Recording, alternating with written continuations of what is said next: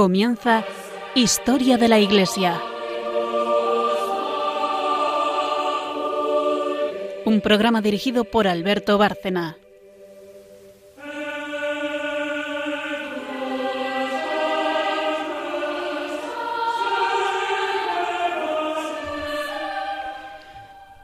Buenas noches, oyentes de Radio María y nuestro programa Historia de la Iglesia. Buenas noches, María Ornedo. Buenas noches. Buenas noches, Carmen Tour de Montis. Buenas noches.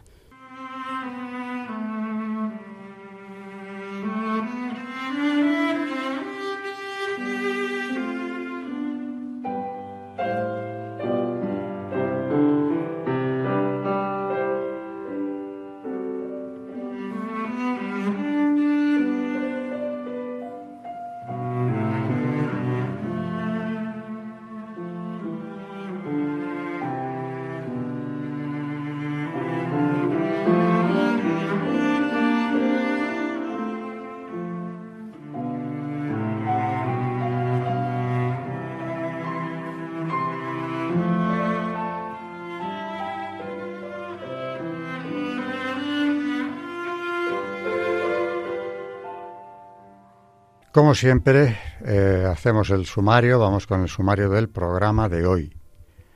Eh, forma parte de una serie especial dentro de Historia de la Iglesia que desde hace ya tiempo venimos dedicándole a la relación que se dio estrechísima entre la historia de España y la de la Iglesia, a partir de los reyes católicos de una forma especial. Hemos llegado ya luego con sus descendientes hasta el siglo XVII, en la paz de Westfalia, veíamos en el último programa, eh, pero hoy vamos a dar marcha atrás porque eh, hay una figura clave a la que no le hemos dedicado mucho espacio, casi ninguno, en este programa, pero que para entender la España de esa época, con toda esa fe eh, tan sólida y con todo ese proyecto de evangelización que no tiene parangón en la historia universal, para entender eso ese impulso, hay muchos factores. Desde luego la tradición española, los reyes católicos, ya hemos hablado de ellos y de cuál era su espíritu, pero hay un personaje al que le vamos a dedicar por fin un espacio concreto que es eh, el cardenal Cisneros. Así que en la parte histórica, que es la sección primera a cargo de Carmen Tour de Montis, vamos a hablar de Cisneros, aunque ya aviso que este no va a ser el único programa que le dedicaremos, porque tiene muchas facetas y tuvo un peso muy grande eh, en esa reforma católica, verdadera reforma que se llevó a cabo en tiempos de los reyes católicos. En la siguiente sección, que es un santo relacionado con el tema, Carmen Turdemontis, también ella lleva esta sección, nos hablará de San Pedro Regalado, que también tiene, hoy sí que tiene este santo una estrecha relación con Cisneros, porque ya en él vemos el espíritu de reforma, en un sentido de volver a las fuentes, de volver al, carisma original de la Orden de San Francisco, eh, que está presente en San Pedro regalado. Es un reformista en el mejor sentido de la palabra, que es el de volver a la tradición. Eh, después de esta segunda sección, pasamos ya a, la tercera, que es Magisterio, siempre a cargo de María Ornedo, que seguirá hablando de la Eucaristía como viene haciéndolo desde hace ya varios programas. Así que este es el resumen y después de la pausa empezamos ya directamente con la parte histórica, en la cual yo haré una muy corta introducción porque Carmen tiene mucho que contarnos sobre Cisneros.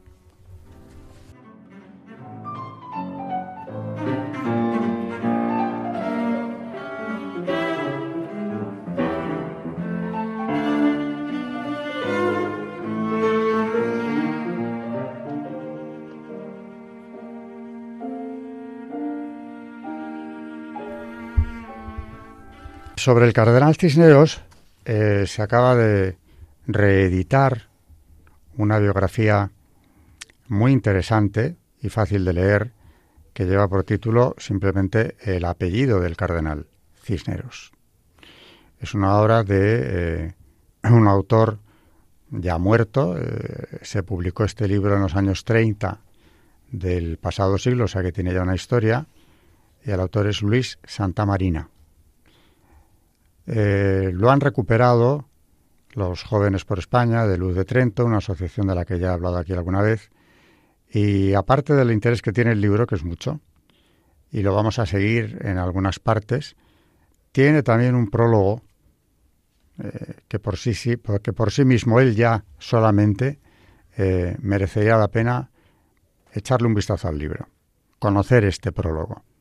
Es obra del obispo emérito de Alcalá, Monseñor Reich Pla, don Juan Antonio, un obispo ejemplar, ha sido y todavía es una verdadera luminaria en la Iglesia, en la jerarquía española. Y en este prólogo, que es admirable, se lo ha tomado con mucha dedicación, ha hecho un trabajo bastante serio y profundo sobre Cisneros, su significado histórico, y también lo trae al presente, porque relaciona la obra de Cisneros con la crisis actual, eh, espiritual que se vive en la Iglesia, que se vive en el mundo. Así que Carmen nos va a hablar primeramente de esta época sobre la que se han dicho auténticos disparates, y yo empiezo introduciendo a Carmen en un sentido, y es que cuando se habla de reforma, generalmente estamos pensando en la de Lutero. Bueno, pues yo lo he dicho ya en este programa varias veces. Rechazo la idea. Reforma no encaja la palabra con lo que Lutero hizo. Reforma es una palabra con un significado en principio positivo y Lutero no reformó nada. Rompió y destruyó. El otro, en el programa anterior lo dije. Es una ruptura, rompe con Roma, es un cisma gravísimo, pero es que además viene con el cisma una herejía muy profunda y algo que ya no tiene remedio, y es que cierra los canales de la gracia abiertos eh, por Jesucristo en la iglesia que él fundó, porque la única iglesia fundada por él, desde luego, es la católica. Media Europa, la que va a seguir esta mal llamada reforma, queda sin sacramentos hasta la fecha, exceptuando dos en principio, bautismo, que cualquier confesión cristiana reconoce, y dicen que Eucaristía, pero de aquella manera porque no tienen auténtica Eucaristía tampoco, porque no tienen sucesión apostólica, entre otras cosas, ni creen en la transustanciación realmente, de manera que queda el bautismo. Y esto es de una gravedad enorme porque estos sacramentos, precisamente, si son instituidos por Jesucristo, es para ayudarnos eh, a andar el arduo camino de la salvación en el que necesitamos el auxilio de las gracias que a través de los sacramentos nos llegan. Bueno, pues Lutero va a conseguir algo tan lamentable como el que media Europa quede sin ellos. Y hasta hoy.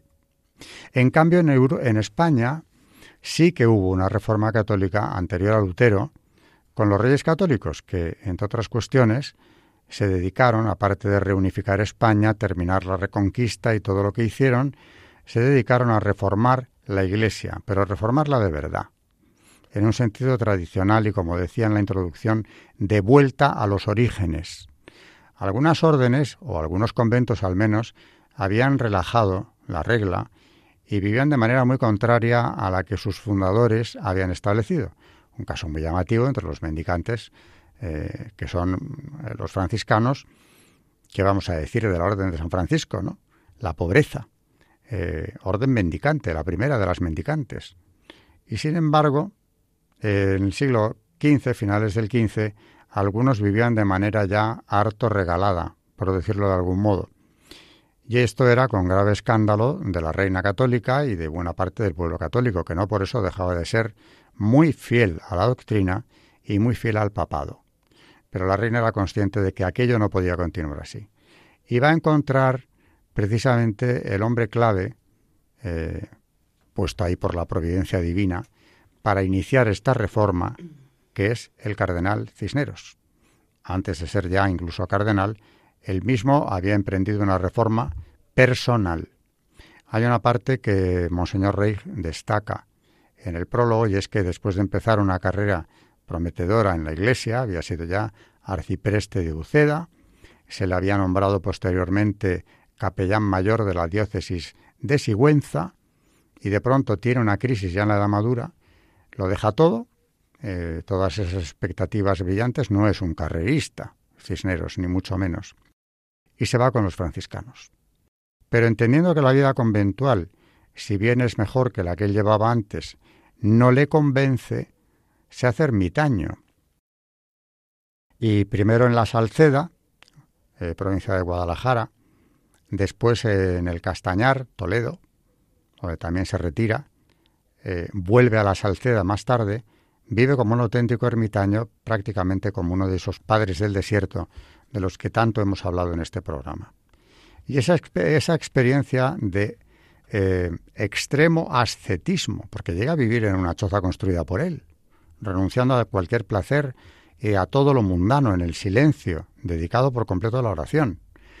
En ese ascetismo alcanza cumbres místicas. Y el que se había retirado del mundo, pues eh, lo que no imaginaba es que el mundo va a ir a buscarle.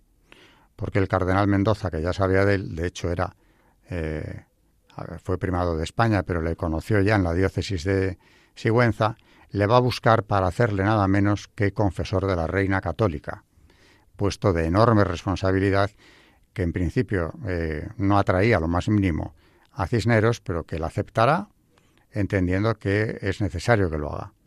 Esto es lo que nos va a explicar Carmen y para ello va a seguir el prólogo, el magnífico prólogo de, de Monseñor Reis en el que se ocupa de esta introducción a la vida de Cisneros y de lo que significó. Luego, como digo, también eh, Rick Pla se ocupa de la relación entre lo que Cisneros defendía y profesaba y lo que es la situación actual del mundo, en el orden moral, en el orden religioso. Así que con esta breve introducción ya Carmen nos va a contar bastante más y muy interesante. Pues ahora seguiremos con el libro del que nos estaba hablando Alberto, prologado por Monseñor Pla. Eh, pero antes, como ya venimos haciendo, como hacemos eh, en muchos de, nuestros programas, vamos a hacer una muy breve introducción de José Orlandis, de Historia de la Iglesia, que es, nuestro libro base, y, para introducir el, prólogo de, Monseñor Pla. Y hablando precisamente de esta época en la que nos situamos, estamos hablando de la verdadera reforma, como decía Alberto, que es la reforma católica, no así la protestante, que como él decía no tiene nada de reforma, sino al revés. Hablamos de lo que estaba pasando en España unos años antes. Un país occidental aparece como el adelantado de la reforma católica, la España de los reyes católicos. Estos monarcas consideraron la reforma eclesiástica como una parcela esencial de la obra general de restauración del Estado, que fue el norte de su política. El derecho de presentación que los reyes obtuvieron primero para los obispados del reconquistado reino de Granada y después, prácticamente, para todos los de la monarquía, les permitió sustraer el episcopado de manos de la nobleza y elegir para obispos a individuos eminentes por su espíritu religioso y su ciencia, provenientes a menudo del clero regular. El cardenal Cisneros reformó los conventos franciscanos y la vida monástica. La Universidad de Alcalá, fundada por él, fue un gran centro de estudios teológicos que publicó la célebre Biblia Políglota Complutense y un activo foco de humanismo cristiano. La Iglesia española en el primer tercio del siglo XVI era, sin duda, la de mayor nivel espiritual y científico de Europa, y ello explica el papel preponderante que los teólogos españoles tuvieron en Trento. Y, mm, como decíamos, vamos a seguir en algunas partes este prólogo que comienza hablando de lo que ya anunciaba Alberto, y es ese paralelismo eh, que resalta a Monseñor de la controvertida situación que vive hoy la, sociedad española y mm, lo que deberíamos de aprender o cómo, cómo hizo el cardenal Cisneros en otra época también complicada de la historia. Dice en su prólogo que debemos de aprender de este ermitaño franciscano que se curtió en la reforma de Villacreces y Pedro Regalado, que por cierto hablaremos de Pedro Regalado en el Santo del día de hoy, con un ascetismo exterior que era muestra de un cultivo del espíritu que tenía como horizonte y meta la santidad.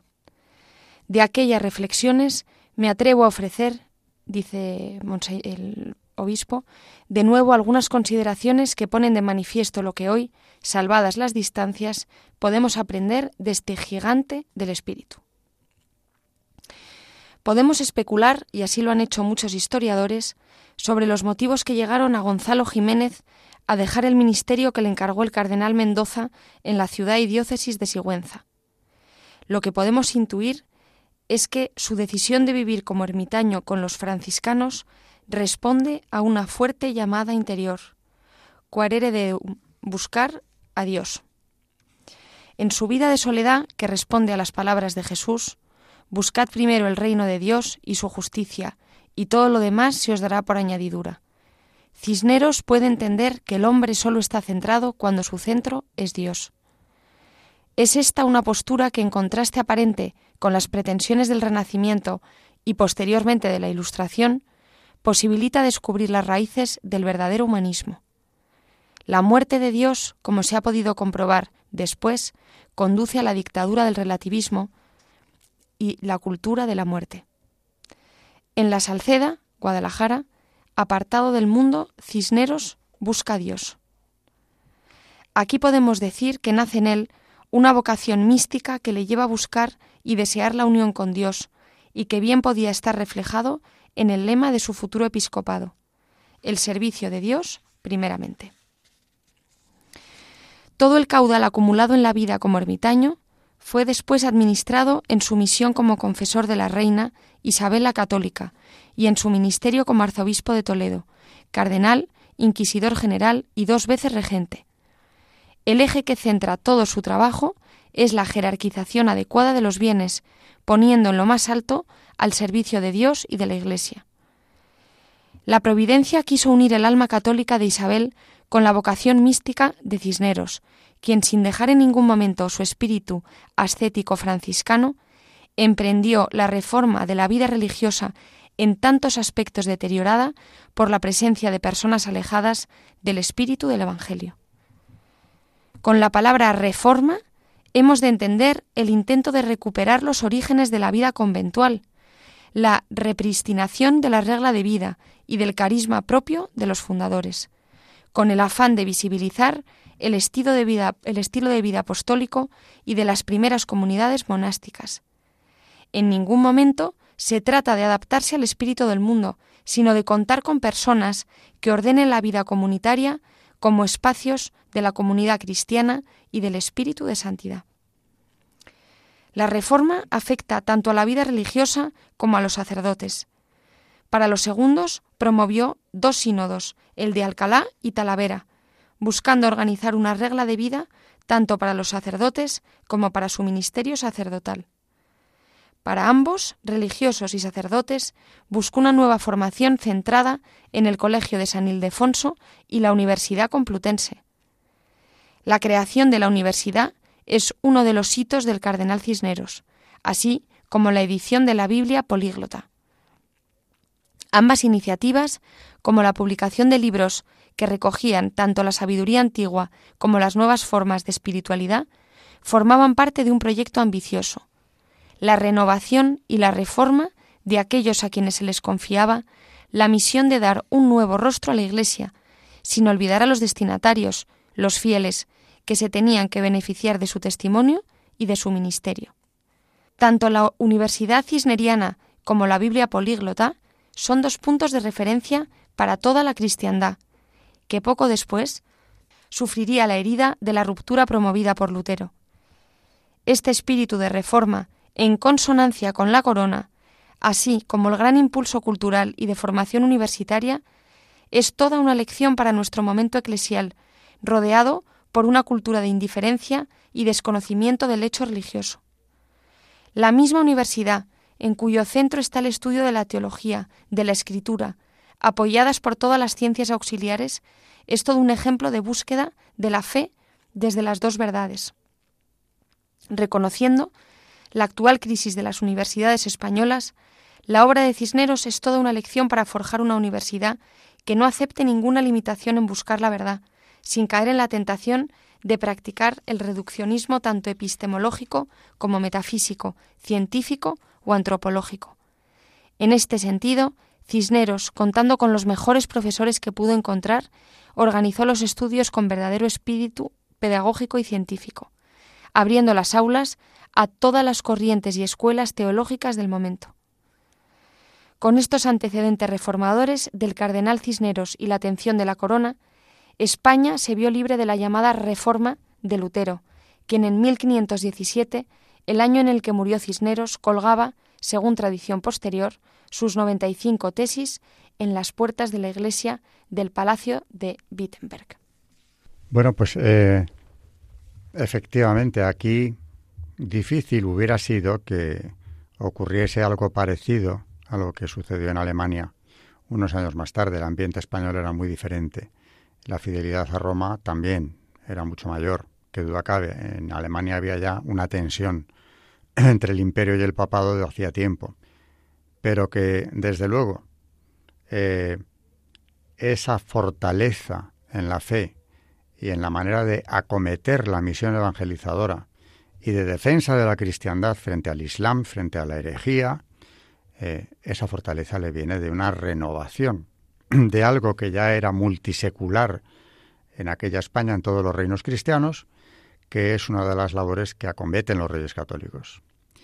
Eh, no en balde Isabel la Católica, aquí ya lo hemos dicho en el programa varias veces, está en proceso de beatificación y parece ser que eh, muy reactivado por el Papa Francisco y los obispos españoles, a instancias del propio Papa, y es posible que veamos pronto su beatificación, merecidísima, entiendo yo.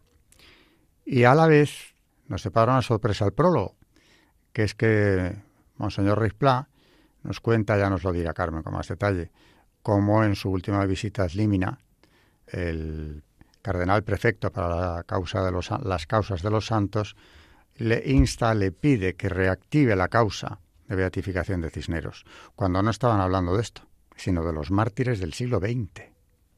Es decir, que hay en Roma un interés, por lo menos en esta congregación, por retomar la causa, también merecidísima de Cisneros, de beatificación. Tiene los mismos escollos que han dificultado la beatificación de la Reina Católica.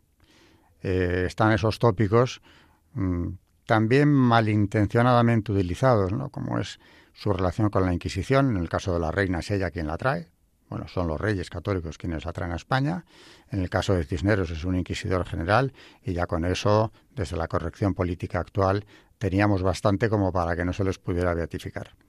Y viene un papa como Francisco, eh, tan rompedor en muchos aspectos, y, pide a los obispos de España que reactiven la causa, y desde luego está reactivada.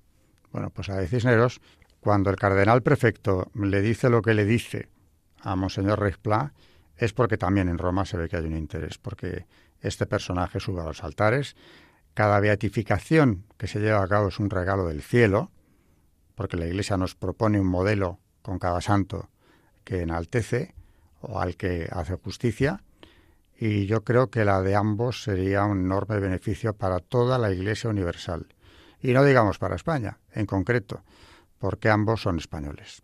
Por cierto que en un momento dado eh, el obispo Pla, en ese prólogo que, ha traído Carmen hoy, habla de Gonzalo Jiménez cuando se refiere a Cisneros. Quiero hacer una aclaración de pasada. Gonzalo es un nombre, eh, el nombre que le dieron en la pila de bautismo. Y Jiménez que es Jiménez de Cisneros. Pero cuando él entra en la religión, como se decía entonces, en la orden de los franciscanos, cambia de nombre y adopta el de Francisco, para vincularse más con esa humildad del fundador de la orden.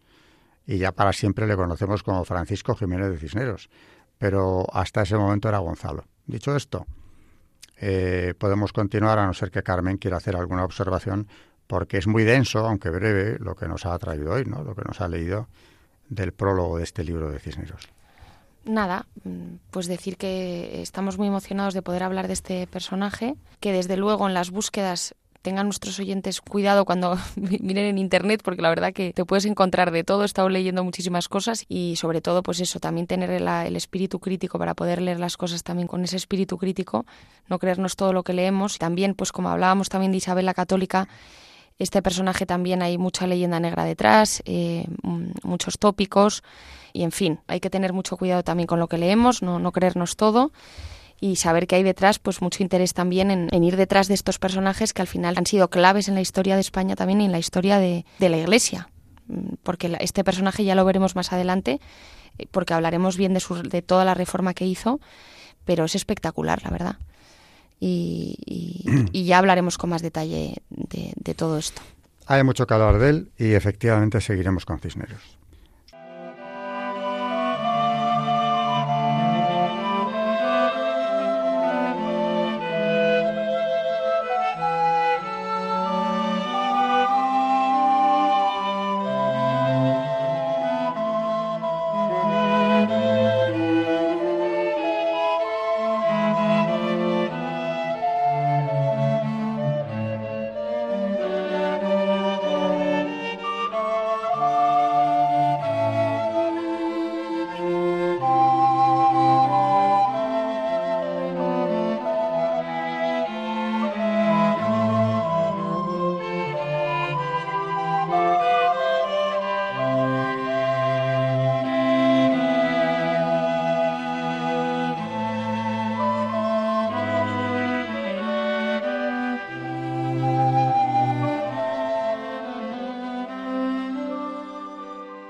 Están escuchando en Radio María Historia de la Iglesia, dirigido por Alberto Bárcena.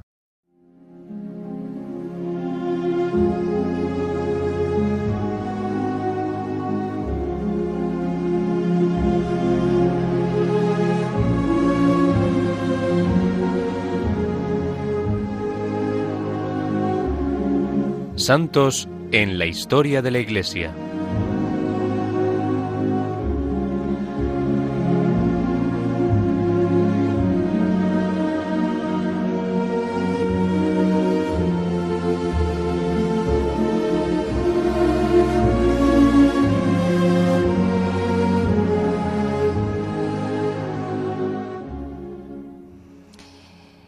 Hoy vamos a hablar de San Pedro Regalado y volvemos otra vez a Fray Justo Pérez de Urbel, que ya le hemos traído en alguna ocasión con ese maravilloso lenguaje que utiliza para describir la vida de, de estos santos.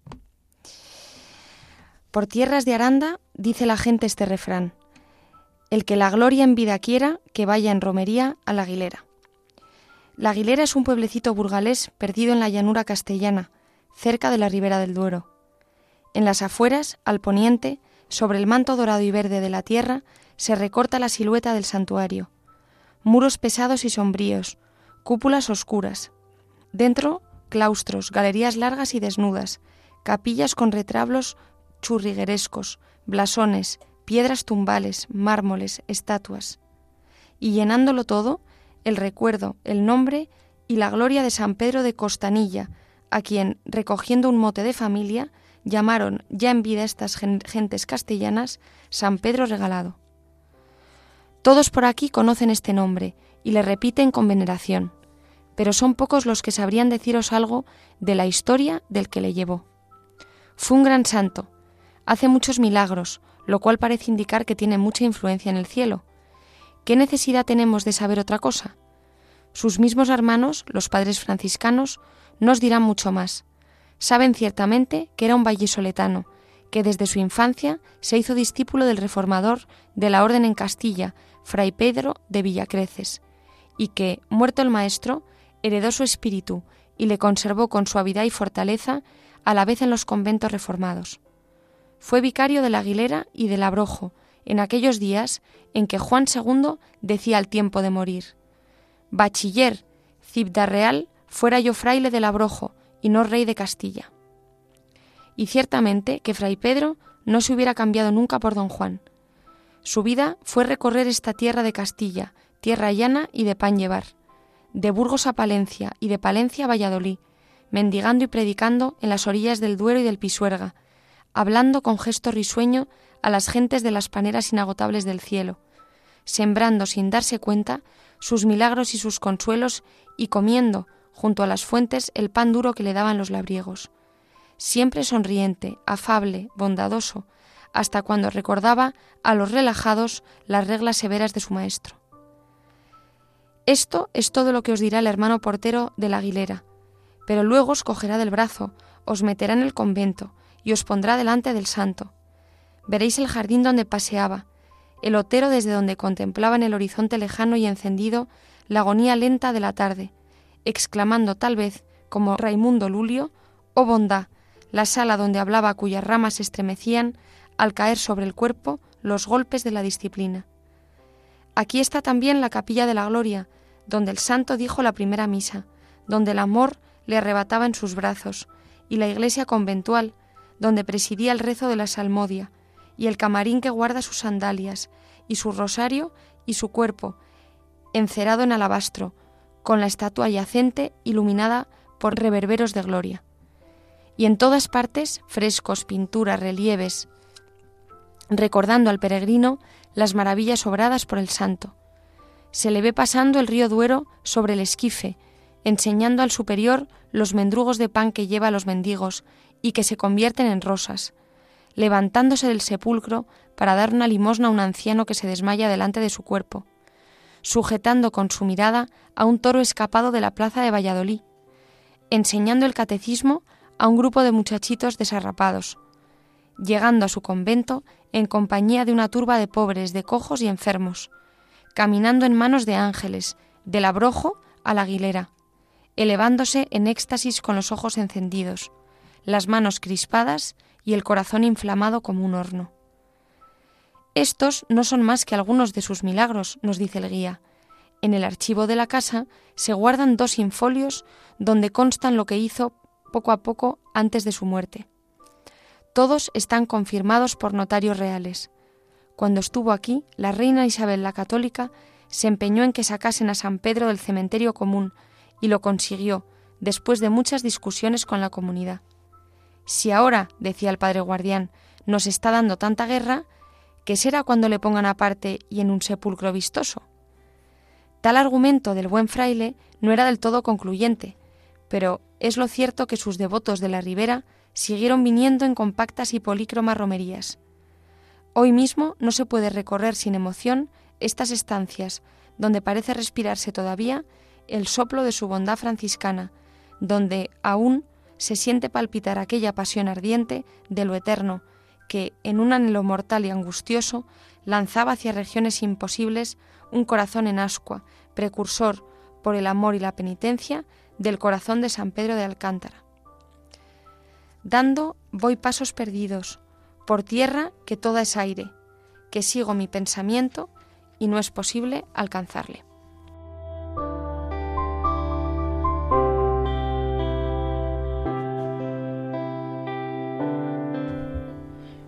Bueno, aquí tenemos un precedente ya de la reforma dentro de la Orden de San Francisco en un sentido de austeridad y fidelidad al fundador.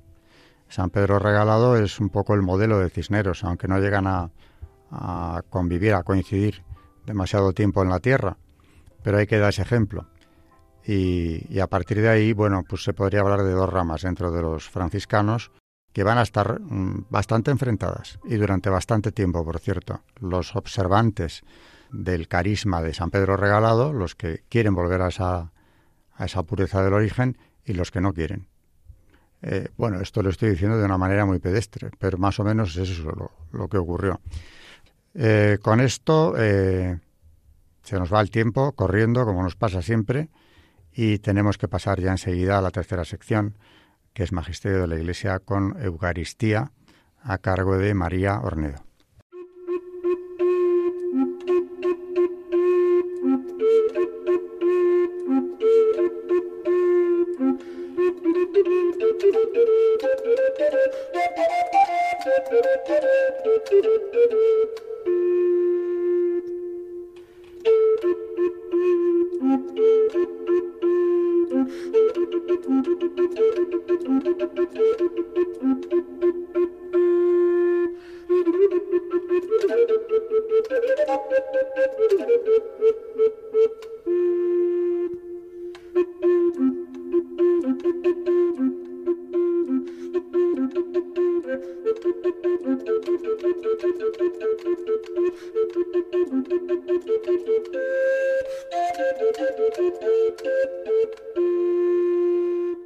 Están escuchando en Radio María Historia de la Iglesia, dirigido por Alberto Bárcena.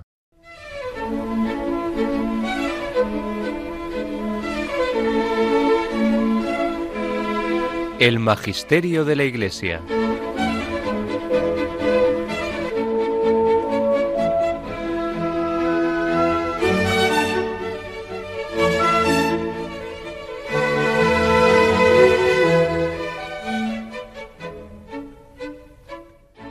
Eh, en esta última sección, María Ornedo eh, sigue al padre Sayés en un libro eh, también sumamente interesante, El misterio eucarístico. Y hoy en la Eucaristía, después de haber estado con aquel cardenal teólogo piamontés durante bastantes programas, con sus oraciones, con, toda su, con todo su aporte doctrinal, hoy pasamos, de, bueno, estamos ya con el Padre Sayés, pero el Padre Sayés lo que va a hacer es ir repasando lo principal de los padres de la Iglesia. Ya empezó María con ello en el programa anterior. Hoy nos va a hablar, también siguiendo eh, estos testimonios, este magisterio de los padres eh, de la Iglesia, el tema de la presencia real. La presencia real en los padres de la Iglesia. Estamos tocando un punto crucial de la Eucaristía. ¿Está o no está Jesucristo? Porque claro, antes hablábamos de las iglesias reformadas. ¿Qué idea tienen de la Eucaristía? Pues eh, ninguna que sea auténtica, porque lo primero que tenemos que tener presente es que Cristo está en presencia real en ella. Y por ahí va a empezar María con los padres, eh, siguiendo este libro del Padre Salles. Bueno, como dice Alberto, eh, el Padre Sayés nos va a, dar una clase, mm, buenísima clase, sobre la presencia real en la Eucaristía. Empezamos con la presencia real en los padres, en el que la doctrina de los padres sobre la presencia real no está desarrollada sistemáticamente por ellos, porque en su época no hubo ningún ataque a la presencia real. No hay que olvidar tampoco que existió la disciplina del arcano, según la cual la Eucaristía se ocultaba a los no creyentes. A pesar de esto, la confesión de la presencia real del cuerpo y la sangre de Cristo en la Eucaristía es continua, clara y decidida, al tiempo que comienza en ellos un intento de reflexión sobre cómo tiene lugar esta presencia. El lenguaje y la terminología se van depurando poco a poco y se irá preparando el terreno para síntesis posteriores. En primer lugar, padres antenicenos. Empezamos con Ignacio de Antioquía. Ignacio de Antioquía escribe contra los docetas, los cuales no creen que Cristo haya tomado verdadera carne humana, y es en este contexto como escribe. De la Eucaristía y de la oración se apartan los docetas porque no confiesan que la Eucaristía es la carne de nuestro Salvador Jesucristo, la que padeció por nuestros pecados, la que por su benignidad resucitó el Padre. Por lo tanto, los que contradicen al don de Dios litigando, se van muriendo. Mejor les fuera amar para que también resucitasen. Esta es la primera afirmación categórica de que la Eucaristía es la carne de nuestro Señor, la misma que murió por nosotros y resucitó. Los docetas no pueden celebrar la Eucaristía puesto que no creen en la carne de Cristo.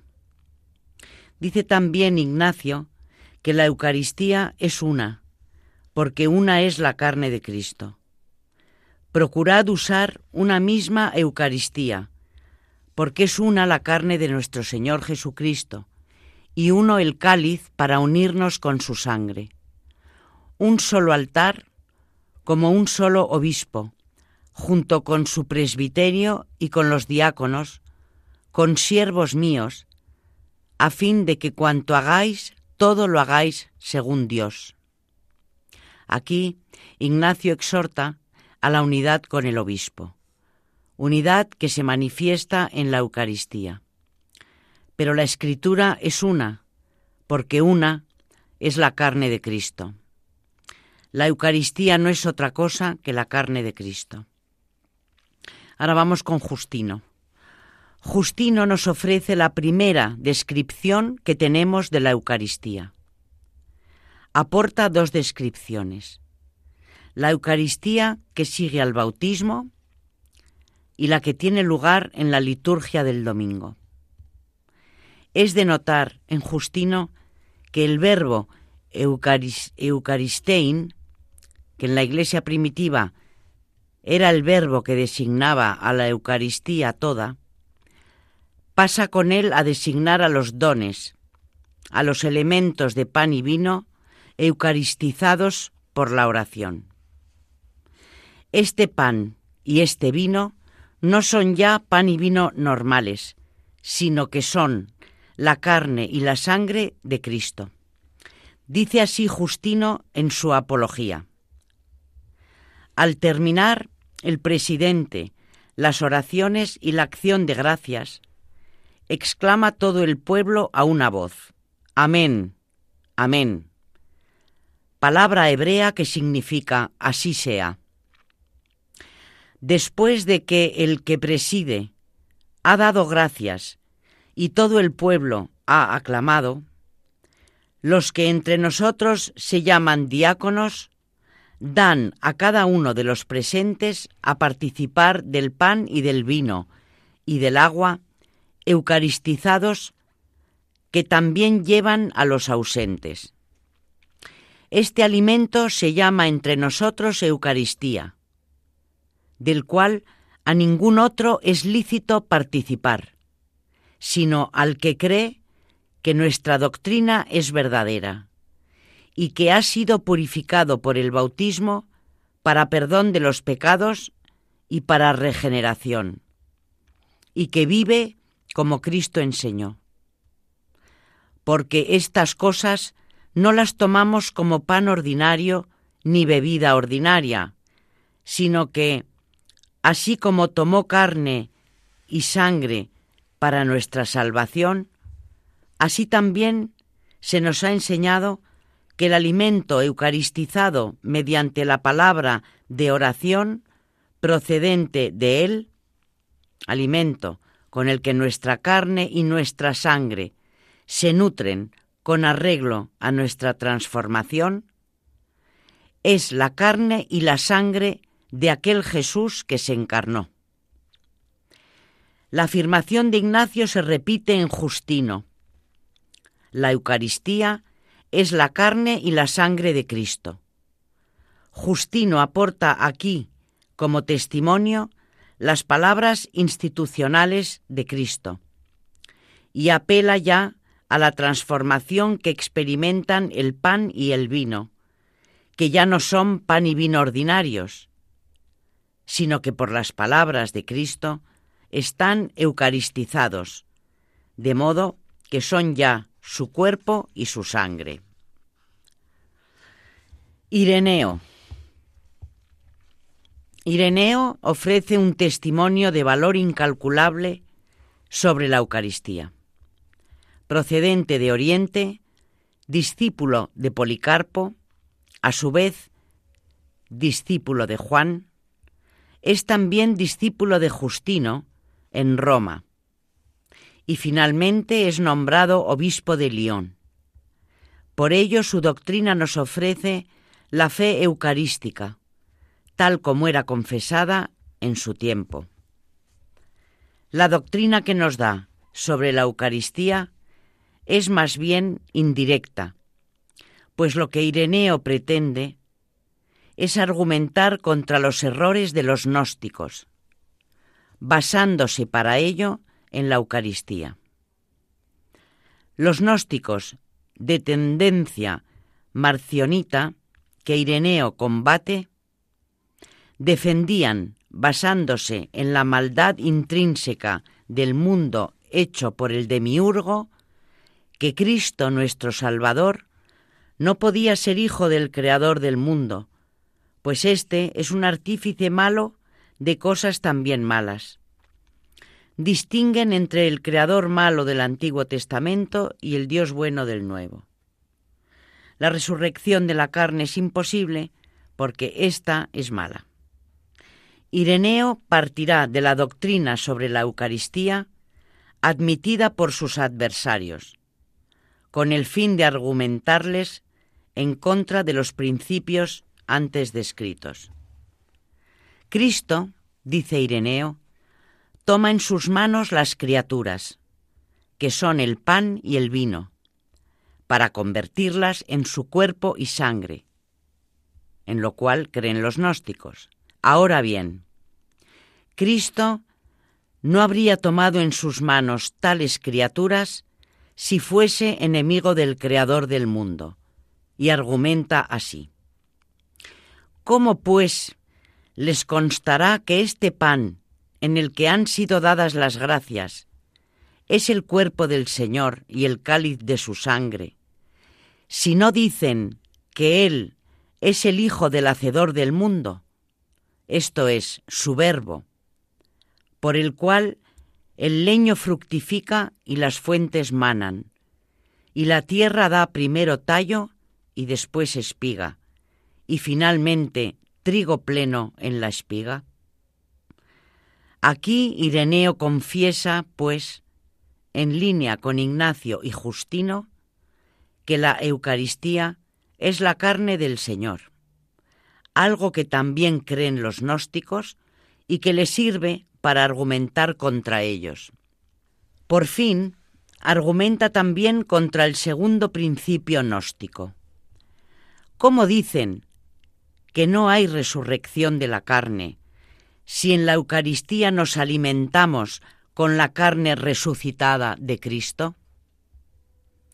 ¿Y cómo dicen también que la carne se corrompe y no participa de la vida que es alimentada por el cuerpo y la sangre del Señor? Por lo tanto, o cambian de parecer o dejan de ofrecer las cosas dichas. Para nosotros, en cambio, la creencia concuerda con la Eucaristía y la Eucaristía, a su vez, confirma la creencia, pues le ofrecemos a Él sus propias cosas proclamando concordemente la comunión y unión de la carne y del espíritu, así como el pan, que es de la tierra, recibiendo la invocación de Dios.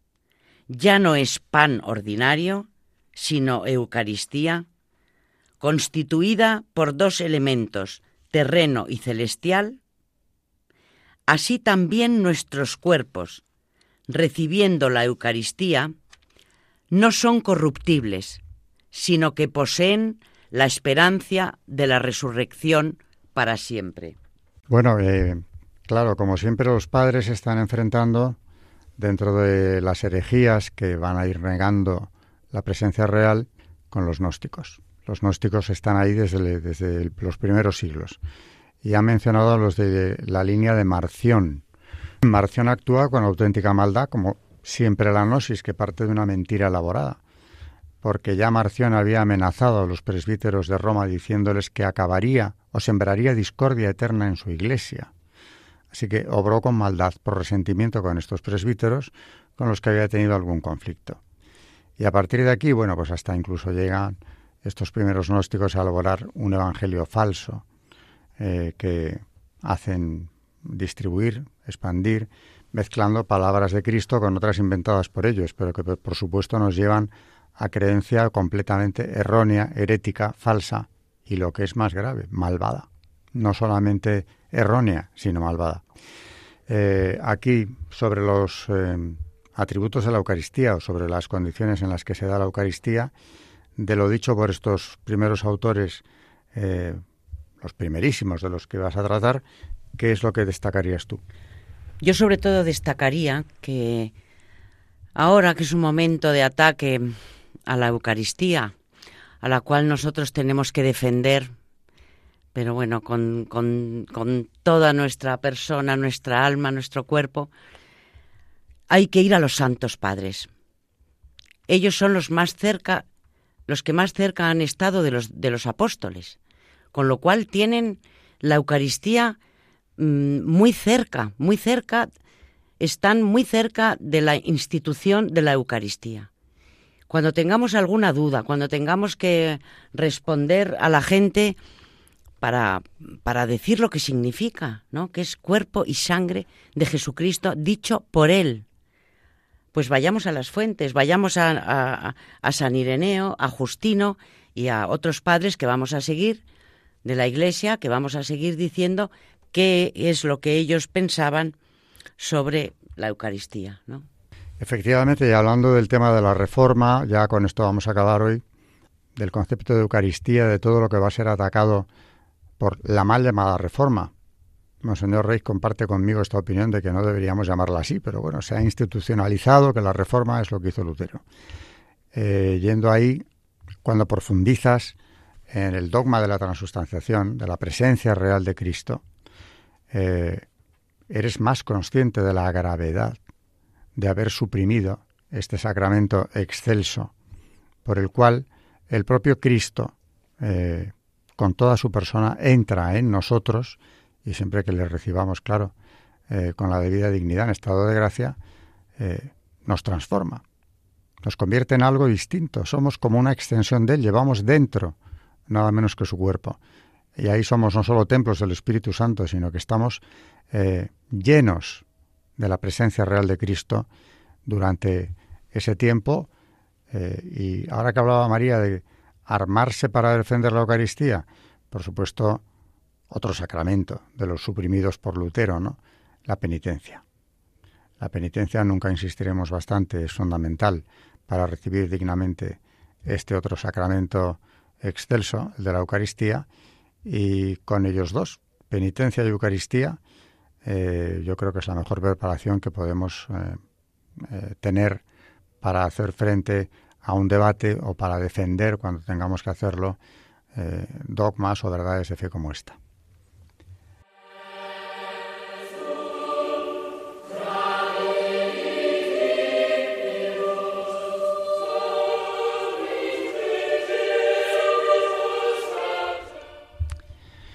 Hemos llegado al final, así que nos despedimos. Buenas noches y gracias, María Ornedo. Buenas noches. Buenas noches y gracias también a Carmen Tour de Montis. Buenas noches, gracias. Y Carmen siempre nos hace unos recordatorios para los oyentes de Radio María en cuanto a la posibilidad que tienen de conectar con el programa, eh, que nos están llegando últimamente, bastantes correos, por cierto, que respondemos siempre. Pues si quieren escribirnos, nuestro correo es historia de la iglesia arroba historia de la iglesia y también recordarles que está, está nuestro programa también en los podcasts de Radio María, Historia de la Iglesia. Buenas noches a todos nuestros oyentes de Radio María y hasta, hasta el próximo programa, si nos siguen o hasta cuando vuelvan a sintonizarlo.